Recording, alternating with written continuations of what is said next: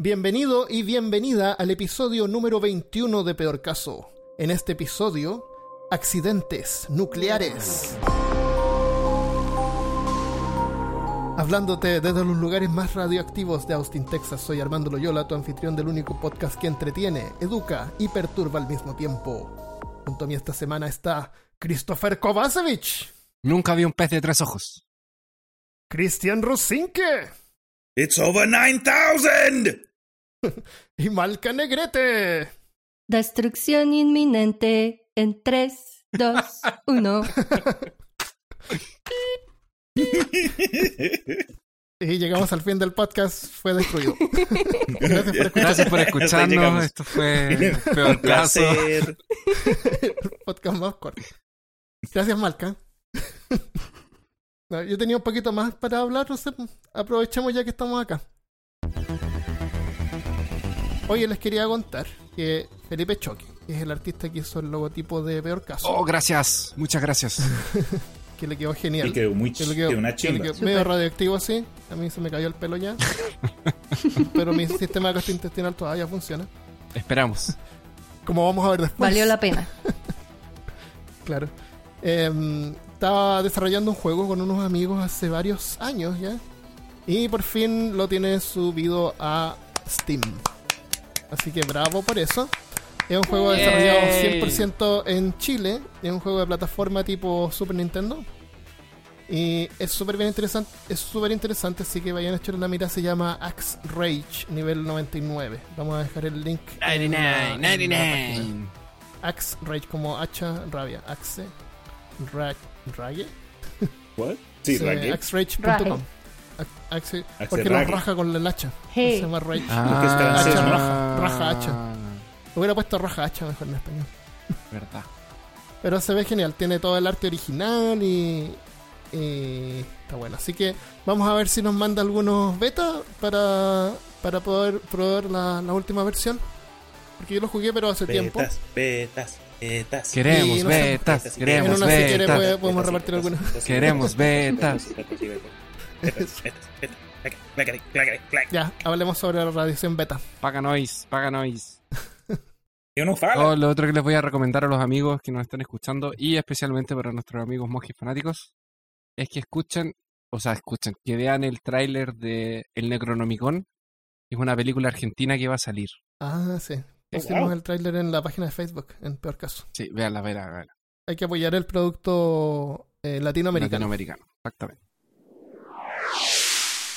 La radiación es un término que se le da a la emisión de energía en forma de ondas electromagnéticas o partículas subatómicas. Estamos rodeados de fuentes de radiación todo el tiempo. El calor que sentimos, que es emitido por el sol, el aire o el asfalto, o el asfalto caliente, es una fuente de radiación. Y también las ondas de radio, la televisión, los celulares, el wifi. Pero esas son buenas ondas. Buena onda. qué horrible. Qué horrible.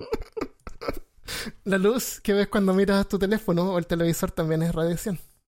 Las ondas de sonido que escuchas ahora son radiación. Ole onda, ¿Cómo? ole onda. ¿Creen ustedes que, la- que las ondas de sonido son radiación? Sí. No. ¿Y Christopher? ¿De la radio? No, las ondas de sonido, lo que tú estás escuchando. Claro, tú me si salen de ¿no? la radio son radiaciones, ¿no? Si estás escuchando el podcast en una radio. Mira cómo se saca, se la saca ahí. Cuando escuchamos sonido, lo que detectamos con los oídos son las vibraciones en el aire. Es como cuando tiras una piedra en el agua y causa ondas que se expanden en anillos. Lo mismo pasa cuando hablamos. Hacemos vibrar el aire y el aire vibrando hace vibrar tus tímpanos y de ahí tu cerebro hace la magia. Entonces, sin aire no podríamos escuchar nada. Es como que sin agua no podríamos ver las ondas que alteran la piedra. Es- ese tipo de ondas son mecánicas y necesitan de un medio para poder desplazarse. Así que Malca tiene razón, no es radiación, porque la radiación electromagnética no requiere ningún medio y pueden viajar en el vacío. O sea, en el espacio podrías ver televisión, pero no escucharías nada. Así que si viajas, asegúrate de llevar algunos videos de Tommy Jerry o, o de Lady Gaga, cosas así donde el audio no importe. Ah, pero con razón dicen que en el espacio nadie te puede escuchar gritar. Correcto, eso es verdad. Pero eso era de Alien. ¿O no? De algo. Harry Era- Potter. Era la propaganda de Alien, parece. ¿O no? No, no, que no, ¿a qué? Claro, bueno, a, a menos que haya aire. Sin aire no te escucha nadie gritar. La mayoría de la, de la radiación a la que estamos expuestas es débil y no nos causa daño. La radiación alfa, hay tres tipos de radiaciones. Básicamente la alfa, por ejemplo, son partículas que pueden ser de- detenidas con una hoja de papel. Así que si tú andas con papel siempre te vas a proteger de la radiación alfa. De ahí la radiación beta y gamma son las más peligrosas. La beta traspasa tu ropa, traspasa tu piel pero puede ser detenida con aluminio. Pero la radiación gamma no son partículas, es energía pura que atraviesa todo, excepto el plomo porque es súper denso. Pregunta, si el plomo es tan denso, ¿han ido a pescar ustedes Sí. alguna vez? ¿Has, has jugado con el plomo que tú con la uña tú puedes hacerle una marca, ¿no es cierto? El plomo es súper blando. Creo que eso dijiste el episodio pasado. Si el plomo es tan denso, ¿por qué es tan blando? Y el aluminio, que es menos denso, es más rígido. ¿Por qué creen ustedes? El aluminio más rígido. ¿Algún componente? De pronto, hierro, su nivel de hierro por dentro. es por su estructura cristalina, o sea, la forma en que están ordenadas las moléculas. Imagínate, imagínate piezas de Lego. El plomo estaría compuesto por piezas chiquititas de Lego, pero que están como mal conectadas. Y el aluminio sería eh, con piezas más grandes que están bien apretadas. Mm, vea pues. Esa es la, como la diferencia. Nice. El tipo de la radiación que es peligrosa es la radiación ionizante. La energía de la, de la radiación gamma es tan alta y penetrante que así físicamente vuela electrones de partículas atómicas. Y eso hace que les cambie la carga, porque con menos electrones, que son cargas negativas, la- las moléculas quedan positivas. Entonces por eso se llama ionizante, porque esas moléculas cargadas que cambian de, de polaridad eh, se llaman iones. Y de ahí el nombre radiación ionizante. Esto causa desde el rompimiento físico de las membranas en las células, que pronto mueren, o rompen el ADN. El ADN se puede reparar, pero muchas veces no queda igual. Y, y a eso se le llama mutación. Las células al dividirse pierden su especialización. O sea, cada tipo de célula en el cuerpo tiene una especialización. Las células de la, de la piel se separan y hacen más piel. Las células del, de los pulmones hacen pulmones. Entonces, de repente te pasa que te crece un pulmón así de, de De- la del nada, brazo, del ojo, exacto. del ojo, respiras con el ojo y, sale un- y se te hincha el ojo. Sí. Oh. Claro, no, no son tan sofisticados tampoco. Eh, hace que el tejido crezca en forma descontrolada y a eso es lo que le llamamos cáncer. Por ejemplo, el cigarrillo contiene partículas radioactivas que afectan al fumador promedio, como si se tomara unos 300 rayos X a los pulmones en un año. Así que de a poco. ¿Qué tiene que ver el Campito? Oh my god, dude, qué bueno. Cíclope. Tormenta. Espera, ¿cómo, le, ¿cómo, le, decían en Chile a, Wolverine? ¿Cómo le decían a Wolverine en, Chile? ¿Cómo? ¿Cómo le decían a, Wolverine? A Guepardo. Uh, Ok, yo escuché Guepardo y otro nombre todo X, eh, Lobesno. Lobesno. Es que Lobesno, Lobesno es la traducción en España. Pero eso no. Ah, con razón, yo siempre desde chiquito, pero ¿cuál era? Lo que pasa es que los cómics eran traducidos en, y publicados en España en ese tiempo, los años 90. Entonces los mandaban de, de Estados Unidos a España o a México, los traducían y los, los distribuían por Latinoamérica. los... Pero a. Chile, Argentina, Colombia llegaban las producciones, la- las editoriales españolas. Perdón, Armando. ¿Está bien? Eh. Interesante. Súper interesante. Lamento. Qué interesante. Aunque yo pensé honestamente que el primer chiste de superhéroes que iba a salir iba a ser obviamente el Hulk. Porque hablando de rayos gamma, como que yo, ¿O el hombre yo sé- radioactivo? O el hombre Yo sí estaba radioactivo. pensando-. El, ¿El hombre de, radioactivo? de los Simpsons. Ok, déjame terminar esta idea. Termina la idea. Una persona que fuma es, en un año es el equivalente como si se tomara 300 rayos X. Así que de a poco el ADN de las células de los pulmones tienen que estar constantemente reparándose. Pero igual que una fotocopia, de una fotocopia, de una fotocopia y así, estas se van quedando cada vez peor. Y, o no se pueden reparar. Entonces, luego cuando se separan para generar más tejido nuevo, ese tejido puede que ya no sea tejido pulmonar, es algo más, es un tumor. Por eso es que fumar puede causar cáncer. El Malca nos va a explicar un poquito más en detalle qué son este tipo de, de moléculas que se llaman isótopos radioactivos. Bueno, em, sorry. Los isótopos son el equipo de béisbol de Springfield. Ah, Y yo pensé que eran como las ranas cuando eran chiquititas, así, unos isótopos en el agua. ¡Uy, pero Armando, qué horrible! Eh, strike 3. los, Ok, los- los isótopos son agrupaciones de átomos que están organizados. ¿de dónde dije, de qué ciudad dijiste que eran? De ¿De Springfield, Springfield? en Los Simpsons. Ah, porque ahí tienen la planta atómica Sí, y po. por eso son radioactivos. Por eso son los sí, isótopos. exacto, exacto. Ah, gracias por la explicación. Oye, ¿saben ustedes cómo se llaman esta- estas típicas que estructuras que siempre se ven en los Simpsons, así como de planta nuclear y se ven estas como chimeneas? Sí, como Se llaman- tambores. Son chimeneas, se llaman torre de enfriamiento de tiro natural hiperbólica. Ese es el nombre Ah, que tiene. ok. Son, son chimeneas de enfriamiento y tiran vapor de agua Genial. radioactivo. Ah, eso es vapor de agua. Bueno, No, sí tiran vapor marca de agua. isótopos. Ah. Desde ahí le- después más adelante voy a ir explicando porque estas plantas tienen que enfriar con agua. Entonces por eso es que hay tanta agua de por medio. Y, y el agua la tienen que filtrar porque al pasar por el reactor también se radioactiviliza. Entonces la tienen que, la tienen que ra- Mm. desradioactivizar. Y el buen radioactivizador será quien la desradioactiviliza. Ay, ya, disculpa, ay. Malca, dale. oye, este episodio va a quedar, pero. Ya, pues compensa tú entonces. No, si mis tallas están malas. Los, los mejores, los mejores chistes de Christopher. El hombre Ya, dale, caimán. La verdad. Un elemento químico puede tener, por así decirlo, diferentes versiones de sí mismo. Y a estas versiones es que se les llama isótopos. Lo que los diferencia es el número de neutrones que posean en su núcleo. Por eso más tarde vamos a hablar sobre cobalto 60 o cesio 137, porque para poder catalogarlos y diferenciarlos hay que numerarlos. Los átomos de isótopos radioactivos están constantemente propagando energía, lo que causa que de un momento a otro se deterioren y por eso es que las zonas contaminadas van perdiendo su radioactividad a medida que pasa el tiempo.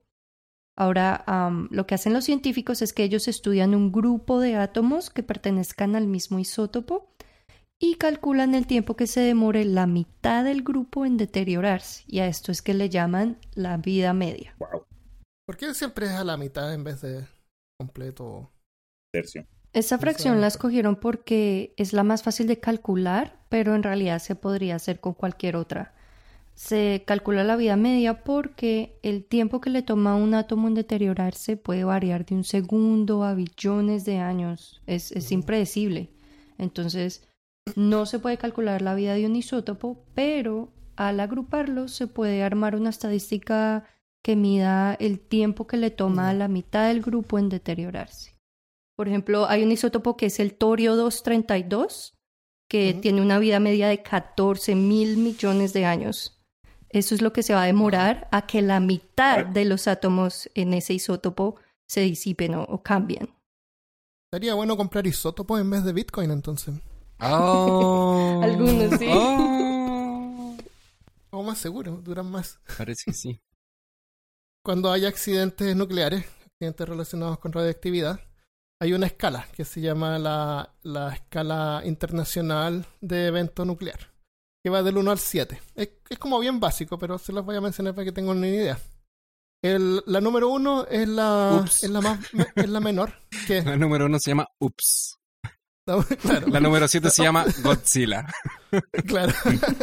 Dime el dragón como en One Punch Man.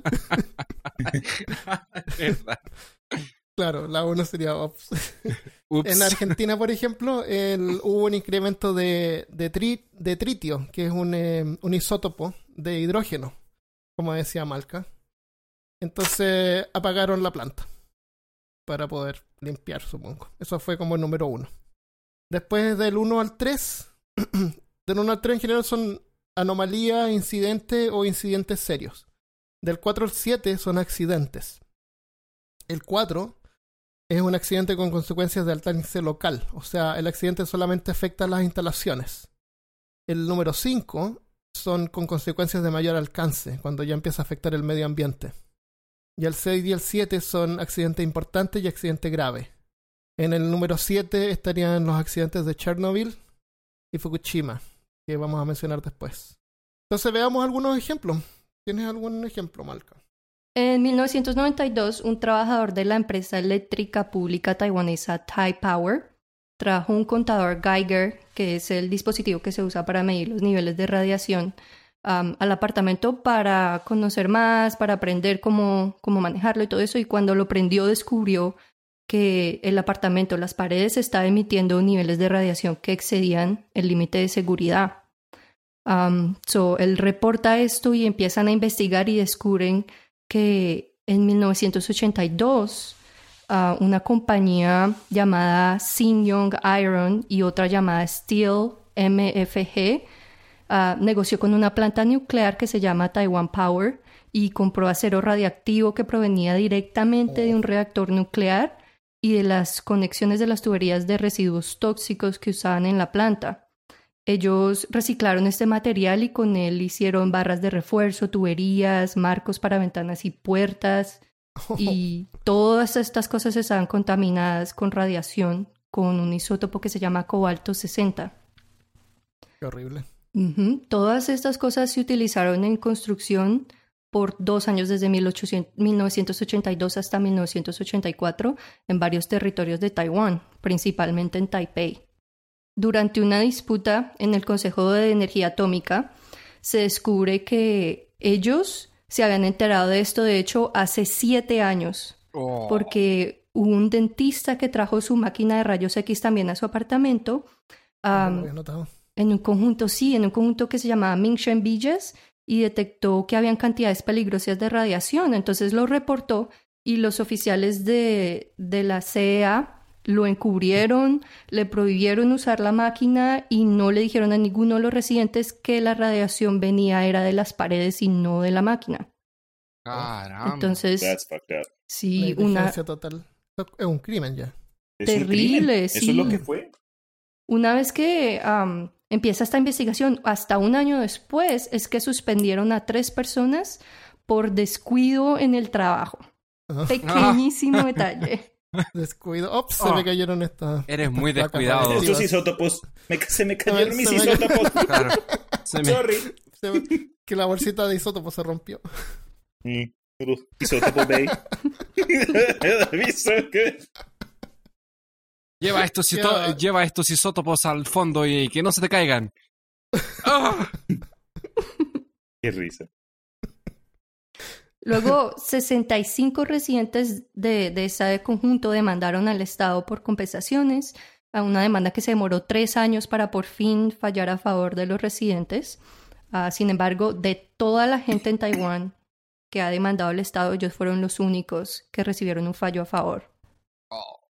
Creo que ellos ni siquiera podían vender sus su casa. ¿Quién, ¿Quién iba a comprar eso? Sí, sí, apenas se enteran de que los edificios son radioactivos, es ilegal venderlos. Imagínate a alguien que lo compró recién. Oh. Sí, eso es lo que pasa, o sea, bueno, no mentiras, eso no es lo que pasaba porque ya llevaba mucho tiempo viviendo allí, pero sí leí que mucha gente se gastó los ahorros de toda su vida comprando estos apartamentos y que para el momento en que se enteraron de que eran radioactivos todavía no los habían terminado de pagar. Oh. Entonces, después de que empiezan a buscar y a cazar estos apartamentos, a ver cuáles estaban ah, infectados de radiación, encuentran que más o menos 180 edificios fueron construidos con estos materiales, incluían 2.000 apartamentos, oficinas, 30 colegios y guarderías. Colegios incluso.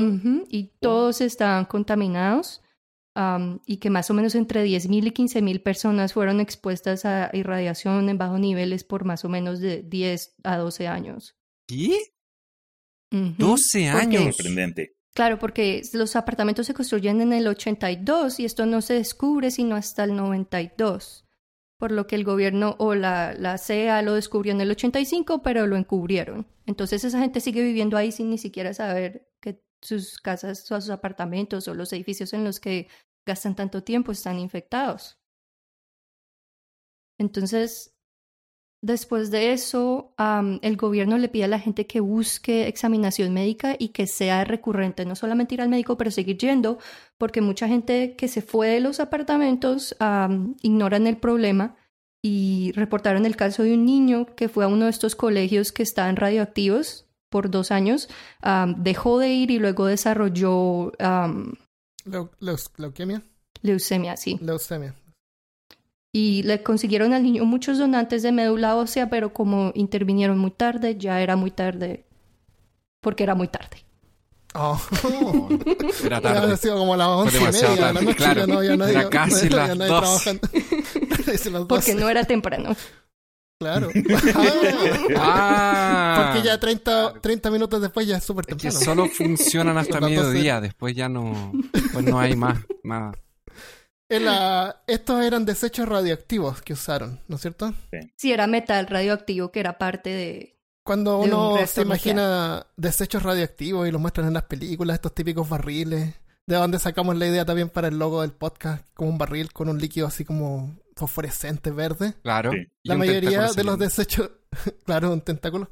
La mayoría de los desechos radioactivos son este tipo de chatarra radioactiva o guantes, eh, asman, eh, eh, trajes, que usan la gente, máscara, todo ese tipo de cosas las tiran a estos contenedores. Y lo otro también es que, como les decía, tienen que enfriar el, el, el, el núcleo. Entonces usan agua y esa agua queda contaminada, entonces la tienen que filtrar. Y la filtran, la hacen pasar como por una eh, resinas. Y todos esos filtros hay que ir cambiándolos eh, con el tiempo. Y todos esos filtros obviamente están cargados y son desechos radioactivos. ¿Dónde botan todo esto? Es mi pregunta. Ah, generalmente lo entierran. Eh, hay empresas que se dedican a tratarlos y los recogen y los recolectan y los llevan al desierto. A algún lugar en Texas seguramente. Al lado de los cartuchos de, mal no de- lo tiran al espacio. Al- algunos los tiran en el mar, como hemos visto en películas. Claro. Que las películas nos han enseñado algo. ¿No es cierto? Las Claro. empresas tienen estas pipetas así debajo del agua y tiran los desechos. Qué buena. O sea, qué, qué pena. Claro. Qué pena. Pobre niño. Pobre Vendo gente, ¿no? departamento de radioactivo. Pero no los podían vender por dinero, los podrían haber vendido por eh, bitcoins. O isótopos. Yo les quiero hacer una pregunta a ustedes. Ah, Cuando antes del 2010, si alguien les hubiese a ustedes preguntado, nombra el, el error nuclear más grande que hayamos tenido en la historia, ustedes le hubiesen dicho. La bomba atómica. No accidente. Ups. No la bomba. ataque. Sí, no creo que los ataques en Japón fue, hayan sido Es que accidentes. dijo error. Pero sí, correcto. Chernobyl. Fue, una- Chernobyl, fue un error de los japoneses por no rendirse antes. Eh, claro. Raúl, Puede ser. La historia es solo el- quien ganó, ¿no? Después de todo. Claro. Eh, Pero bueno. pero en la Quería contarles un poco acerca de este evento. Eh, bueno, muchos, si no todos, conocemos o hemos escuchado acerca de la historia de Chernóbil o lo que ocurrió. A las 1 y 23 de la mañana del sábado 26 de abril del año 1986, estalló el cuarto reactor, el cuarto reactor nuclear de una estación llamada Chernóbil que se encuentra en ahora Rusia, en ese entonces era la Unión Soviética. Eh, Ah, Ucrania. eh, lo que ocurrió fue que durante procesos internos estaban tratando de hacer un experimento que habían cumplido el año pasado, el año anterior, y querían repetirlo, pero ocurrió una serie de fallas, la cual causó que, pues, que todo esto comenzara, que este problema haya nacido, que el cuarto reactor explote. Cuando esto ocurrió, esto eh, causó un- una segunda explosión la cual lanzó fragmentos de grafito y combustible nuclear, librándolo al mismo tiempo enormes cantidades de polvo nuclear a la atmósfera. Se estima que la cantidad de material radioactivo liberado fue 200, eh, 200 veces superior a las bombas atómicas detonadas sobre las ciudades de Hiroshima y Nagasaki al final de la Segunda Guerra Mundial. Entonces, ese nivel, esa escala en sí es, es algo preocupante, especialmente ahora eh, 30, 30 y pico años después. Cuando, cuando ya este, este error se, se, se registró y, se, y la gente involucrada se dio cuenta que esto no es algo que podemos, sabes, esconder o, o no podemos discutir con el público, mandaron un comando militar eh, a la, para revisar los niveles desde la base de la planta de Chernóbil y registraron 2080 eh, RADs, el sistema de... El, ese es el nombre que se usa para leer el nivel de radioactividad. Es un nombre todo complicado, RADJUC, algo así. Pero yo uso el nombre que le usan en Fallout 4 y en Fallout, que Obvio. son RADs. Rats. Entonces, Uf. así es lo que lo, así como lo menciono. ¿Sabes dónde más encontraron Pero bueno. radioactividad? ¿Dónde? La ropa de las personas que se perdieron en el paso de Diatlov. Si quieres Oh, saber más, Armando- puedes ir a Vayan al teléfono de Armando que siempre lo sigue poniendo- nuestro episodio de El paso de Diatlov. ¿Qué dijiste tú, Cristian? No, que, para más información revisen tu teléfono que siempre te termina indicando en el mapa para llegar al paso. Claro. Hoy día, No hoy sé. día lo vieron. Sí. Sí, me dio Termino usarlo y me, y me muestra Rusia. A lo mejor quiero marcar mi casa ahí, por algún error. Claro. Me mudé a el Dicen paso que- de Diatlov. Acontecimiento importante en Facebook. Me mudé al Claro. paso de Diatlov. ¿Alguien debe vivir ahí? Sí, claro. Eh, ah, están los indígenas. Los, los indígenas. Los, Otra vez. Lo sí, los- ¿Cómo se llama? Los.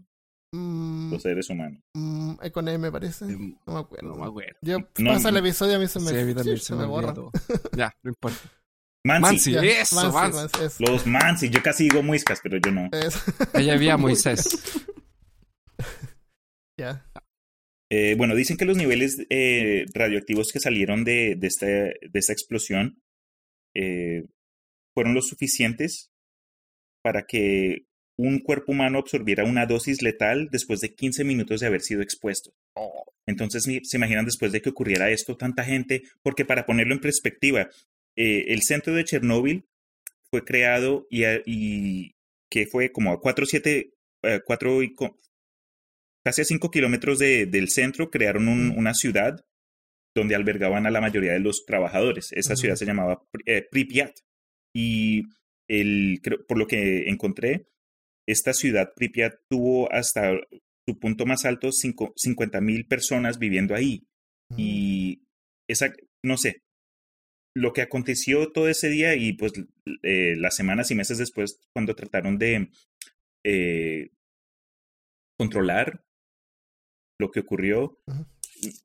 va, va a pasar como uno de los peores errores de, de la industria nuclear en, en la historia humana, o la historia moderna por lo menos. Eh, pero bueno, a- a menos de 48 horas después del incidente, se iniciaron procesos de evacuación de Pripyat y de un radio de 10 kilómetros alrededor del- de, de la planta. Pero no fue sino hasta el 2 de mayo cuando se extendieron eh, esfuerzos de evacuación a 30 kilómetros de- del centro de Chernóbil. Eh, pero para ese entonces ya, ya habían sido reportados más de mil personas afectadas con lesiones y efectos graves eh, por culpa de la radiación. Eh, obviamente, esto, esto cambió muchas opiniones y la industria en sí. Creo que hasta hoy en día ciertos procedimientos de seguridad, porque que muchos no crean, eh, hay plantas nucleares por todo el mundo. ¿Saben? Eso todavía ex- existe y para muchos es, un, es una fuente de energía primordial, aunque- aunque no lo sepan. Como el 10% de la energía eléctrica en el mundo es producida por plantas nucleares. Este incidente resultó, eh, entre varias cosas, en la creación de un mineral conocido como chernobylita o chernobylita, creado cuando los componentes radioactivos se calentaron a un nivel que fundieron todo a su alrededor, es decir, hierro, concreto, arena e incluso el propio uranio que se usa para, para los procesos de crear energía, Del Eh, combustible.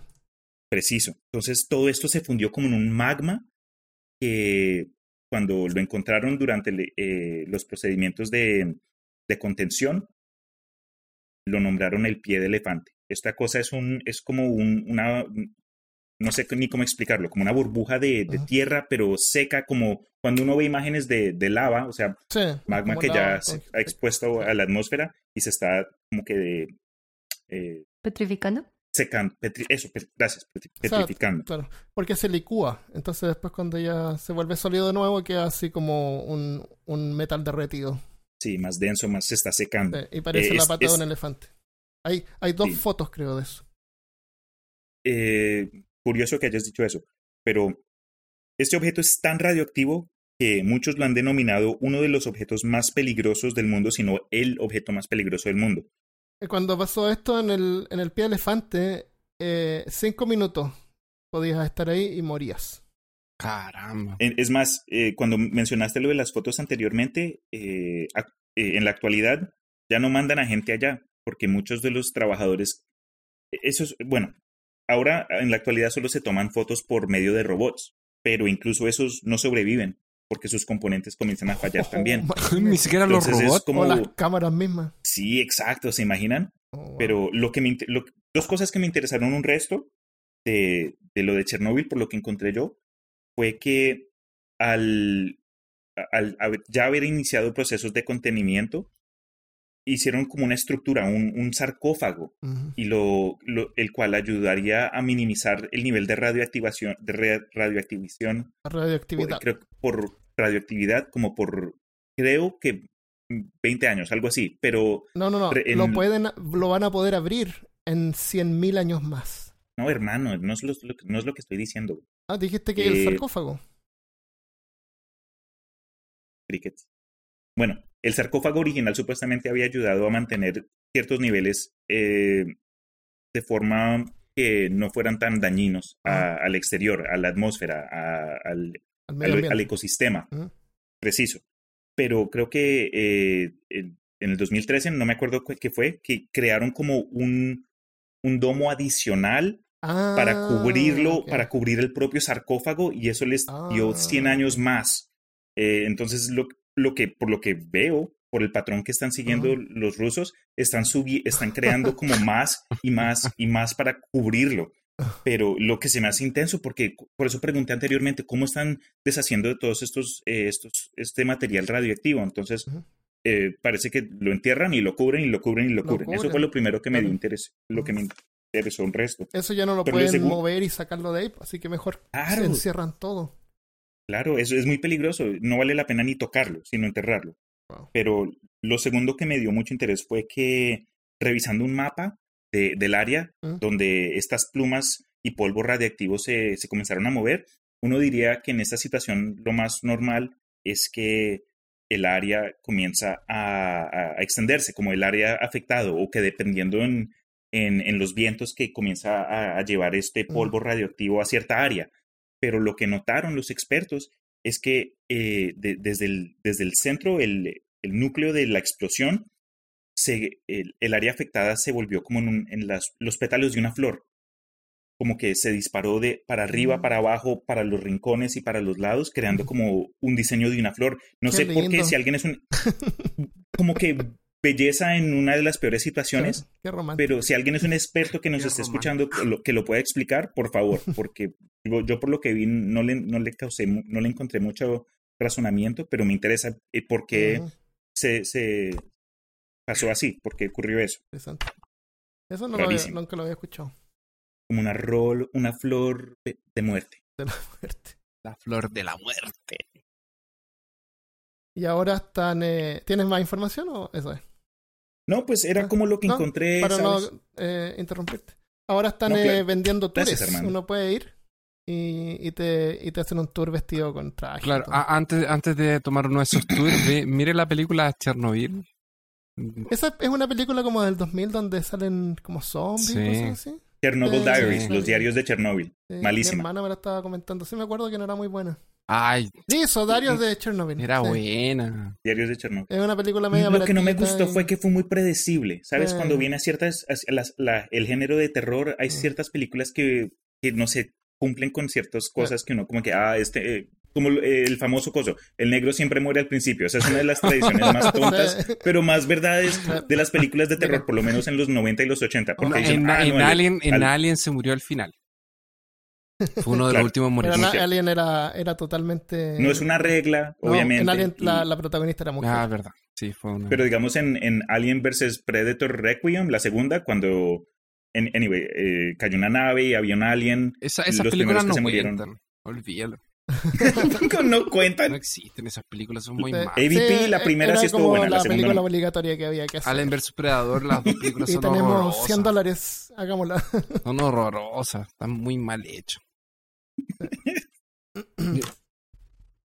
Bueno, por último, con lo de Chernobyl, lo que algo bonito, eh, algo positivo, fue que dado la ausencia del ser humano eh, en las áreas que fueron evacuadas, eh, la naturaleza ya está regresando. Entonces uno va y encuentra, digamos, en los tours que están patrocinando el- los gobiernos, encuentra ciudades fantasma, pero los encuentra habi- habitados con, con, con fauna y con flora, que es que obviamente fue a- cambiada a, a niveles bajos.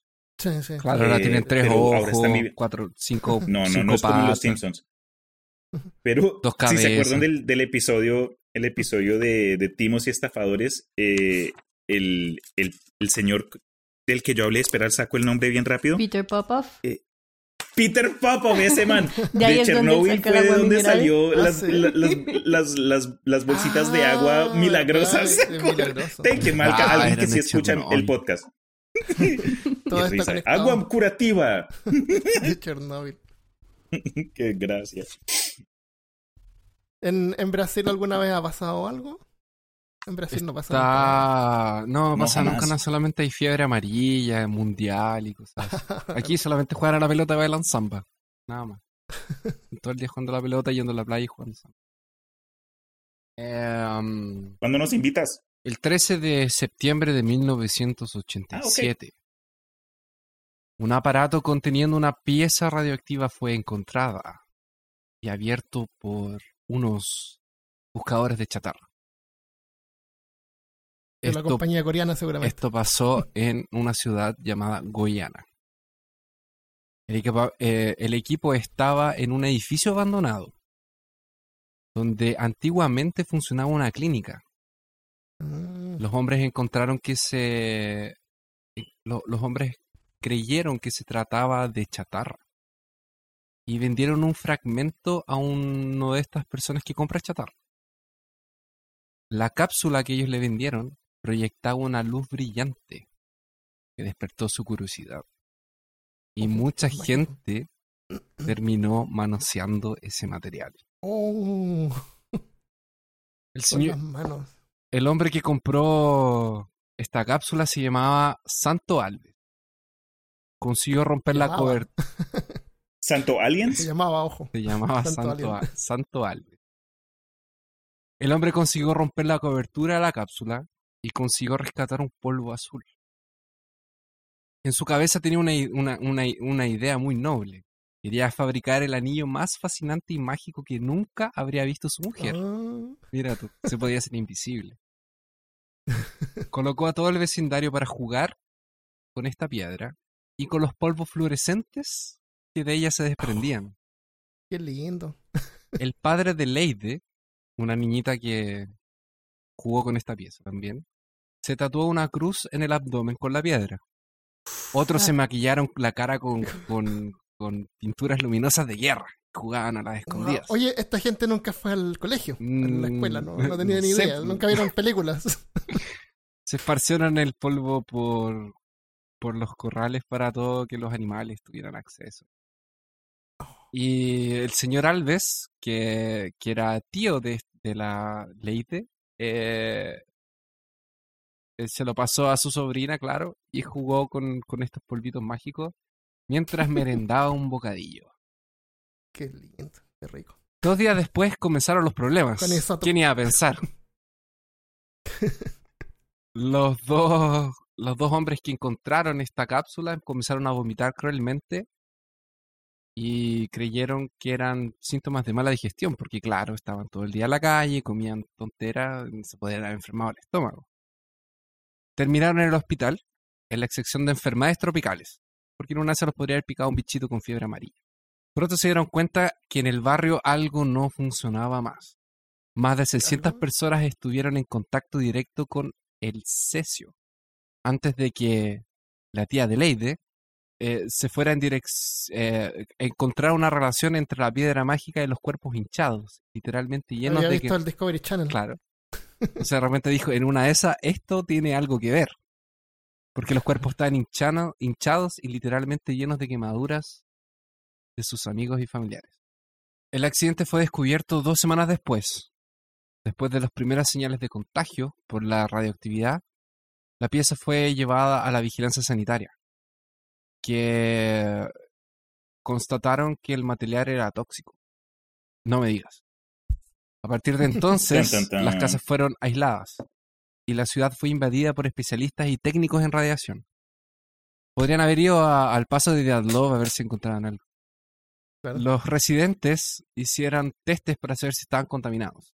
Los primeros, atendimientos, los primeros atendidos fueron en el Estadio Olímpico de. Y los casos más graves fueron transmitidos para Río de Janeiro. Dentro de la funesta cadena de determinaciones erróneas, esto fue como llegó la pieza a los expertos. Como llegó el pedacito, que era del tamaño de un dedal, más o menos, y era de color azul y tiraba una, una radiación. Un color, color, hacia luz. La señora Gabriela María Ferreira decidió llevar a la, pie- la piedra para que la examinara la máxima autoridad sanitaria del barrio, el veterinario. El veterinario. ¡El veterinario! El experto. Ante sus Mm, sospechas, yes. este decidió aconsejar que se trasladara con la piedrecita y sus polvitos al hospital de la ciudad. Por si acaso. Afuera, afuera, afuera. Esto está muy raro. Hay que llevarlo a algún lugar. Ah, Gabriela tomó el cesio y en una bolsita de plástico y lo llevó en de, de bus. Porque no tenía auto. O sea, tenía que ir Imagínate contaminando, pero todo. What? Contaminando los perros, los gatos, a la gente en los buses. Entonces se subió al bus, que es una micro, y se fue hasta el hospital municipal. Todo este operativo, claramente, todo esto que pasó sería luego eh, reproducido por todas las autoridades de- para intentar establecer un protocolo de aislamiento de, la- de las personas contaminadas. Y estudiar, obviamente, el recorrido que la sustancia había hecho. Entonces la gente se iba al Estado Olímpico para ducharse y descontaminarse. Al llegar al hospital, la señora Gablera soltó encima de la mesa al doctor Pablo Roberto Montero el Celsius Centro 37. Pablo sospechó de su procedencia y lo llevó inmediatamente metido en un saco a una zona sin gente, dejándolo todo en una silla en el centro del patio trasero, porque mejor lo hubiese metido al refrigerador. Le faltó Mm, ver Indiana ah, Jones 4. Una vez identificado, se evacuó al hospital, obviamente, y se procedió a su retirada. Para ello, una grúa descolgó una tubería gigante sobre la silla y los restos radioactivos. Luego se derramó una tonelada de hormigón sobre el conjunto para poder extraerlo completo y de una sola pieza. Gabriela falleció en ese mismo hospital el 23 de octubre. Más de mil... ¿Cuánto, ¿Cuánto tiempo después? Eh, del 13 de septiembre al 23 de octubre. Un mes y diez días. Como unas- ¿No es un mes? Ah, Al llegar al, ¿Qué es eh, más de mil personas fueron contaminadas por radiación de cesio 137. En esta ocasión, cuatro murieron, pero se estima que decenas de personas fallecieron en consecuencia a complicaciones desenvolvidas Ah. a partir de la contaminación. La tragedia causó una conmoción nacional, obviamente, mas también generó en la época una discriminación contra los goyanos, que es la gente que vive en Guayana. eran radio, porque brillaban. Porque brillaban y tenían tres o cuatro brazos, tenían un Claro. ojo, algunos tenían dos cabezas, medio cuerpo para afuera, algunos nacieron al revés, con la piel para afuera, claro. Otros tiraban rayos por los ojos, otros tenían garras de, de hueso. ¡Júbilo! Qué risa. Me encantaba esa intro. Em, bueno, eh, las primeras víctimas fatales de la radiación fueron, claro, Leide eh, y su tía, y las dos están- estaban internadas en el hospital naval, porque claro, ella agarró la cuestión y se la pasó por el cuerpo, se le ocurrió comérsela, se, se murió. Eh, no resistieron la contaminación, no me pregunto por qué. No. Y eh, los cuerpos fueron colocados en cajones eh, revestidos de plomo Ah, de plomo también. siguieron para, bueno, y los mandaron para, para Goyana, porque ellas estaban en Río, porque en Goyana no los pudieron atender y las devolvieron a los cajones de plomo a, a Goyana. Donde serían enterrados, enterradas en túmulos de concreto el día 26. Con miedo de contaminación, los mora- las personas que vivían vecinos al cementerio querían impedir que las enterraran allá. No, me- no sé por qué. Iban a ser como en una de esas los cajones estaban brillando. Ellas estaban brillando en verde. Por si acaso. Días después de que falleció, días después falleció Israel Bautista dos Santos y Adilson Alves Sousa, que eran dos empleados que trabajaban en esta, en esta, en este recolector de fierros antiguos, de metal antiguo. Estaban internados. La niña, Leide, acabó transformándose en un símbolo del primer accidente radioactivo de Brasil y una fundación fue creada con su nombre para dar eh, asistencia a todas las víctimas del cesio 137.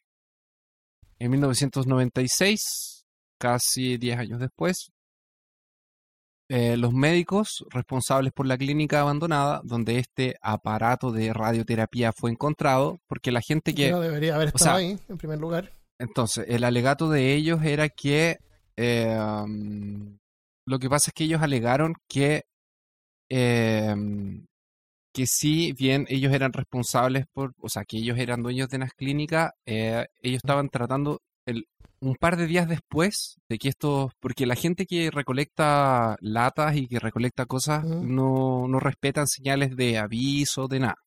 Ah, Y este ok. edificio en donde esta clínica que estaba abandonada, eh, donde ellos se metieron a, a meter, a, a romper la máquina, porque lo que ellos básicamente lo que Sí. hicieron, encontraron, yo no lo dije al principio para como causarle suspenso, pero lo que era era una máquina de, mm, de radioterapia, Ah, donde la gente se trataba cáncer.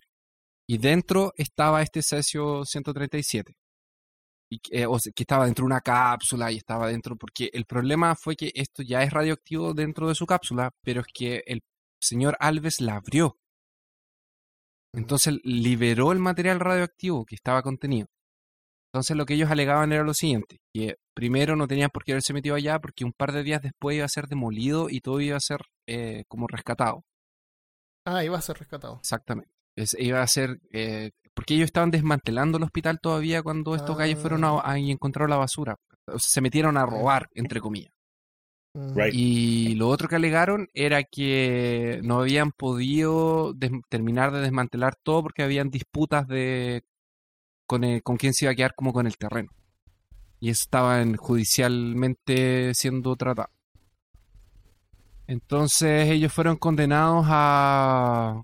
Ellos fueron condenados por homicidio culposo, eh, tres años de prisión en régimen semiabierto y apenas eh, que ellos los cambiaron por servicios comunitarios.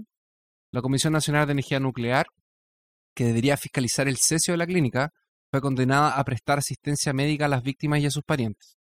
El gobierno del estado de Goiás y ACNEN, que es la Comisión Nacional de Energía, fueron obligados a pagar indemnizaciones. En julio de 97, eh, el- el- la basura radioactiva, cerca de 6.000 toneladas de material, fue llevado para un depósito subterráneo en Abadía de Goiás. Diez años después. Esa historia me recuerda algo que pasó y algo que a- escuchándote a ti me, me dio por revisar. En el 2013, en México, un par de bandidos se robó una camioneta de esas de blindadas que tenía uranio Ah, por Dios dentro. mío, pero Oh. Y eso estuvo por las noticias acá por es- y, y eso trataron, no sé, se volvió en un rollo, pero no, no, no encontré lo que pasó. Solo me acuerdo que las autoridades de los Estados Unidos también estuvieron conscientes de eso. Y me imagino que Pero esos, ¿cómo? esos torpes pero ladrones. imagínate cómo te vayas a robar una camioneta y te robaste justo la que tenía uranio ¡Qué adentro. mal día! ¡Qué mal día! dude! Típico fue un viernes o algo así. Vamos a comenzar el fin de semana, No vámonos. querían sí, meter a no. los norcoreanos. Claro, se las quería meter las- Eh, como, como Cristian dijo, eh, ¿qué, ¿qué accidente te hubieras imaginado antes del 2010? ¿Qué accidente te hubieras imaginado después del 2010? Godzilla. Fukushima, Godzilla, Gojira. Gojira. Fukushima es una ciudad que está más o menos al, al centro norte de Japón. Ya hasta el 2011 era famosa por la Asociación de Carreras de Caballo, que es la única en Japón. o era tal vez. El 11 de marzo de ese año, todo cambió cuando la región fue azotada por un terremoto que ocasionó un tsunami. Con el terremoto, automáticamente se apagaron, bueno, en, había una planta nuclear en Fukushima. Y con el terremoto automáticamente se apagaron los sistemas que mantienen la fusión activa. La planta, sin generar energía, puede tomar electricidad de la red externa. Pero por el terremoto se había dañado. Así que empezaron a operar unos generadores de emergencia diésel que tenían para poder ir enfriando el, núcleo. Pero eh, como el terremoto también causó un tsunami y, y, la planta no tenía un muro de contención, aquí hay que decir que la planta de Chernobyl creo que tenía como cuatro años de que había sido construida. Esta planta en Fukushima ya tenía como 40 años que había sido fabricada. Entonces, y había un montón de cosas que no estaban más o menos a la par con la, con la tecnología de prevención moderna. Por ejemplo, no tenía muros de contención y el agua pasó, azotó la, la fábrica completa y los generadores diésel dejaron de funcionar. Así que mm, se apagaron hay que tener en cuenta que la temperatura en el reactor es como de 500 grados Celsius. Entonces, aunque lo apaguen, tienen que mantenerlo enfriando, porque si no se derrite y, y causa leak y explota. Entonces los empleados desesperados corrieron a sus vehículos, pero no para escapar, sino que para sacar las baterías de sus autos, de sus automóviles, y conectarlas al sistema de emergencia para tratar así desesperadamente de poder darle el poder necesario para activar los sistemas de enfriamiento pero no fue suficiente. Dicen que faltaron justo dos baterías más. Pero justo un chileno y un colombiano que trabajan ahí fueron a su auto, pero se arrancaron en vez de ayudar. No te creo. Eso es mentira. ¿Quién sabe? Entonces, eso inmediatamente causó la fusión, que es cuando el combustible, que es el material radioactivo. espérate, ¿no de verdad faltaron dos baterías o no? No, ah, no. Yo creo que faltaron como, como más de 100.000 baterías. el, no, eso no fue, fue un intento desesperado. El, entonces el, material este se derritió y ocurrieron explosiones y el desastre ecológico irrecuperable, obviamente fue un desastre nivel 7, nivel dragón. Nivel dragón. Nivel Godzilla. nivel Godzilla. El, como 170.000 personas que vivían en el área fueron evacuadas. Eh, varios sufrieron, mm, ¿cómo se llama cuando no se mueren? Pero... ¿Daño? Claro, recibieron daños por las explosiones. Y, un área de 60 kilómetros a la redonda fue afectada por la radiación, incluyendo hacia el mar. Así que el gobierno tuvo que prohibir la venta de alimentos que eran producidos en toda el área, en la tierra y en el mar. Imagínate, tú tienes tu negocio, tu planta que fabrica, que no sé, pues tiene, hace tomates, por ejemplo. Y de un día para otro te dicen que todo se perdió porque la planta explotó ahí. El, también eh, se, expandió hacia la atmósfera y ni siquiera el agua de la llave, el agua corriente, ya no era segura el, para cocinar. cocinaban con agua en botella por, por harto tiempo, por un tiempo. ¿No hubieron muertos? El, en Chernóbil tampoco hubieron muertos. así directamente que hayan muerto. bueno, en Chernóbil, perdón. Chernóbil murieron dos por trauma y 28 por envenenamiento. Acá no, no murió nadie. Pero un montón de gente perdió su casa y, le dio mala fama a, a, la energía nuclear, que yo creo que fue lo peor. Aparte del desastre ecológico. El, y fue, dicen, por falta de mantenimiento. Como les dije, tiene una, es una planta que tenía más de 40 años. Entonces, les voy a contar cuáles son los síntomas del, del envenenamiento radioactivo el problema cuando se recibe radiación en forma excesiva es que ya no da tiempo al cuerpo para repararse. Y el daño o el daño es tan grande que es irreparable. Y a eso se le llama envenenamiento radioactivo. Me gustaría saber qué pasaría si fueran expuestos a radiación no, en detalle. No. No, no, no, no, quiero saber. No, no. No. bueno, como. Dado la posibilidad de muerte por, mm, por, por bombas nucleares, creo que de pronto vale la pena. Primero viene un periodo donde dan diarreas, vómitos y cosas así. Y bueno, de eso viene un periodo en que se siente, uno se siente mejor. Los síntomas son síntomas como de resfrío que se sienten y después como que se pasan. Pero uno aún está envenenado con radiación. Y luego de unos días se manifiesta la enfermedad. Y dependiendo del de la cantidad de radiación, es lo que ocurre. Y el nivel, en el caso del cuerpo humano, se cuantifica en, en grays. En de 1 a 10 gray es como el equivalente a como a 130 radiografías. Imagínate que toman radiografía al, al pecho, al, al, al torso, pero te toman 150, 130 en una sola tomada. Con eso, eh, te, es capaz de matar células de la médula ósea. Eso significa que ya no vas a poder generar más glóbulos blancos, glóbulos rojos o plaquetas. Las plaquetas son células que se juntan cuando se rompe el tejido. Eh, o sea, cuando uno está sangrando, las, las plaquetas se agrupan en el, en el hoyo físicamente y eso es lo que hace que deje de, de sangrar. Bueno, Entonces, sin solamente, eso- solamente tienes- no tienes que cortarte más si estás contaminado por exacto. No te cortes más. Pero sin, sin glóbulos blancos y eh, cualquier infección te afecta. no te infectes. la- la- no, te, no te infecta. No te infectes. Así de simple. Es la solución. Ahí está. Ahí está listo. Ten cuidado de no cortarte. No te afeites nunca más. Jamás. El, los glóbulos blancos, como les dije, se- te protegen de las infecciones, así que si en medio de la ósea funcionando, te puedes morir de infección, de sangramiento. Se puede hacer un trasplante de médula ósea, pero las posibilidades que funcionan son como del 50%. De 10 a 20 grays, que es como si te tomaran de una, así Oye, como lo- 100. lo- los ¿Mm? Grays también se pueden medir latigazos. ¿Por qué el latigazo? Dale un latigazo. Ese Christopher quiere un juetazo. Castígalo. Por el, ¿Qué es lo que un lat- Es por el, por el libro de 50. 15 Tones Gray. Los, las, los Ah, colores las, las grises, 50 sombras del Grey. Claro. Los- claro. No sé cómo es el nombre. su libro favorito. Para que sepan lo que le gusta a Christopher. Eso es la Su libro. literatura que lee. Usted. Eso es ideal. Claro. Se va a dormir leyéndolo. Confesiones. Está bien. No, pero lo hace para investigar. Peor para- caso, para el podcast, confesiones. Sí, no, Para el Para- episodio para la sobre, ciencia, sobre eso. Sobre, creo que. BDSM. Claro. Sadomasoquismo. Entonces imagínate, te toman 1300 radiografías de una, se te destruyen las células de los intestinos. Cuando tú comes, la comida es digerida en el la comida que es digerida en el estómago pasa a los intestinos y ahí es donde se absorben los nutrientes, incluyendo el líquido. Así que con una falla en el sistema gastrointestinal rápidamente se genera una deshidratación, desbalance de electrolitos y finalmente la muerte porque es imposible repararlo.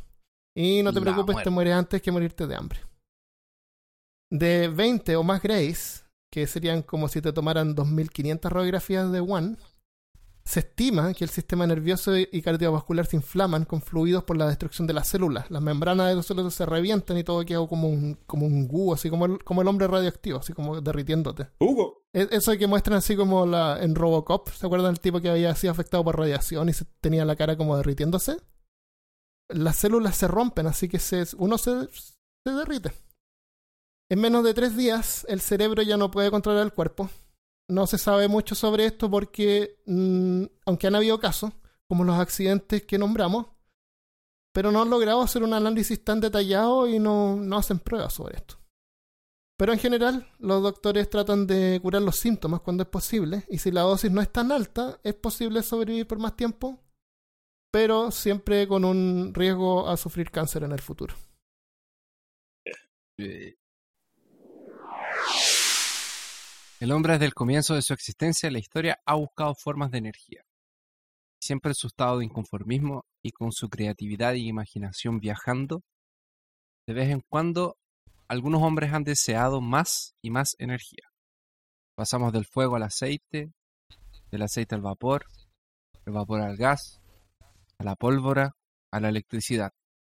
Y ahora buscamos nuevas fronteras con energía nuclear y más.